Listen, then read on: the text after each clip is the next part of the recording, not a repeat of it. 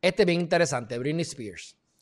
Lo traigo porque en algún momento dado yo cogí una clase, un curso en la escuela de Derecho relacionado a los fideicomisos. A mí me encantan los fideicomisos porque eh, si tú eres un tecato o eres un chamaco, vamos a dar un ejemplo clásico.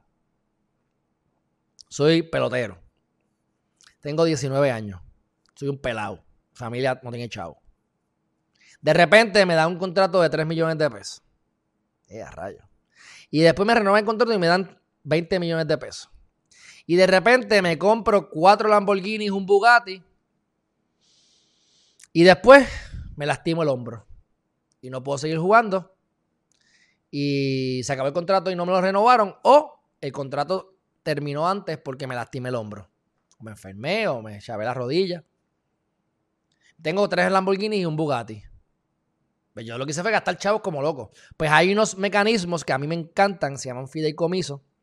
Hay unos, los fideicomisos, pues tú tienes la persona que ve el fideicomiso, tienes la persona que lo constituye, el que lo maneja y al final hay un beneficiario. El beneficiario es quien se beneficia de los chavos, del dinero del fideicomiso.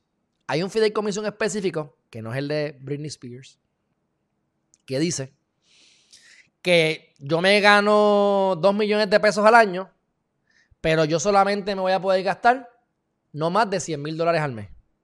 Coño, yo puedo vivir con 100 mil dólares al mes, ¿no? Eh, espero. Así que si yo me voy borracho o me vuelvo loco y me quiero comprar 7 Lamborghini, no me puedo comprar ni un Lamborghini porque el Lamborghini vale más de 100 mil pesos. Y entonces te autocontrolas. Tú haces un fideicomiso a beneficio tuyo propio. Eso en Puerto Rico creo que con la nueva ley se puede hacer, pero más se hacía mucho en Alaska, porque la ley de Alaska lo permite, etcétera. Pero eso es otro tema de derecho que no vamos a hablar ahora. Me gusta, fíjate, esos son de los temas que me gustan. Pero Britney Spears, ustedes saben que se estuvo metiendo mucha droga y estuvo saliendo desnuda por ahí, rajeteándose con mujeres y a lo loco. se deprimió, se preñó, parió. Anyway. Le quitan a los hijos, esto fue para el 2008, 2006 yo creo.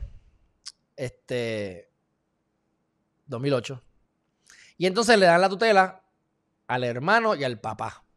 Me recuerdo de esto porque yo estaba yo estaba estudiando para el 2013 Derecho y una de las personas que consideré fue a Britney Spears. No la hice sobre Britney Spears, lo hice sobre Mike Trout, que era, era, era rookie en béisbol, en pelota.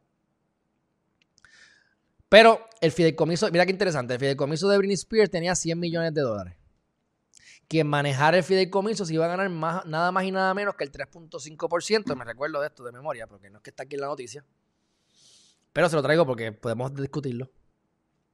Así que por manejarle los chavitos a Britney Spears, el, hermano se, se estaba ganando 3.5 millones de dólares. Cool. Con 100 millones, a lo mejor tú estás sacándole un 10% de ventaja a los ingresos. Así que puede ser que estés haciendo 10 millones al año. De ahí 3.5 son para ti. Está bueno. Está buenísimo. Y entonces ella, pues, no estaba bregando con su finanza porque estaba mal de la mente. Pues, ¿qué pasa? En el caso de ella fue que le dieron la tutela. Y en este caso, al papá. Pues aquí no menciona nada del hermano. Yo entiendo que el hermano manejaba el fideicomiso y entonces le dan la tutela al papá. El papá todavía hoy, 12 años más tarde, sigue con la tutela. Ella está harta de esto. Entonces, se decidió algo, esto es en Los Ángeles.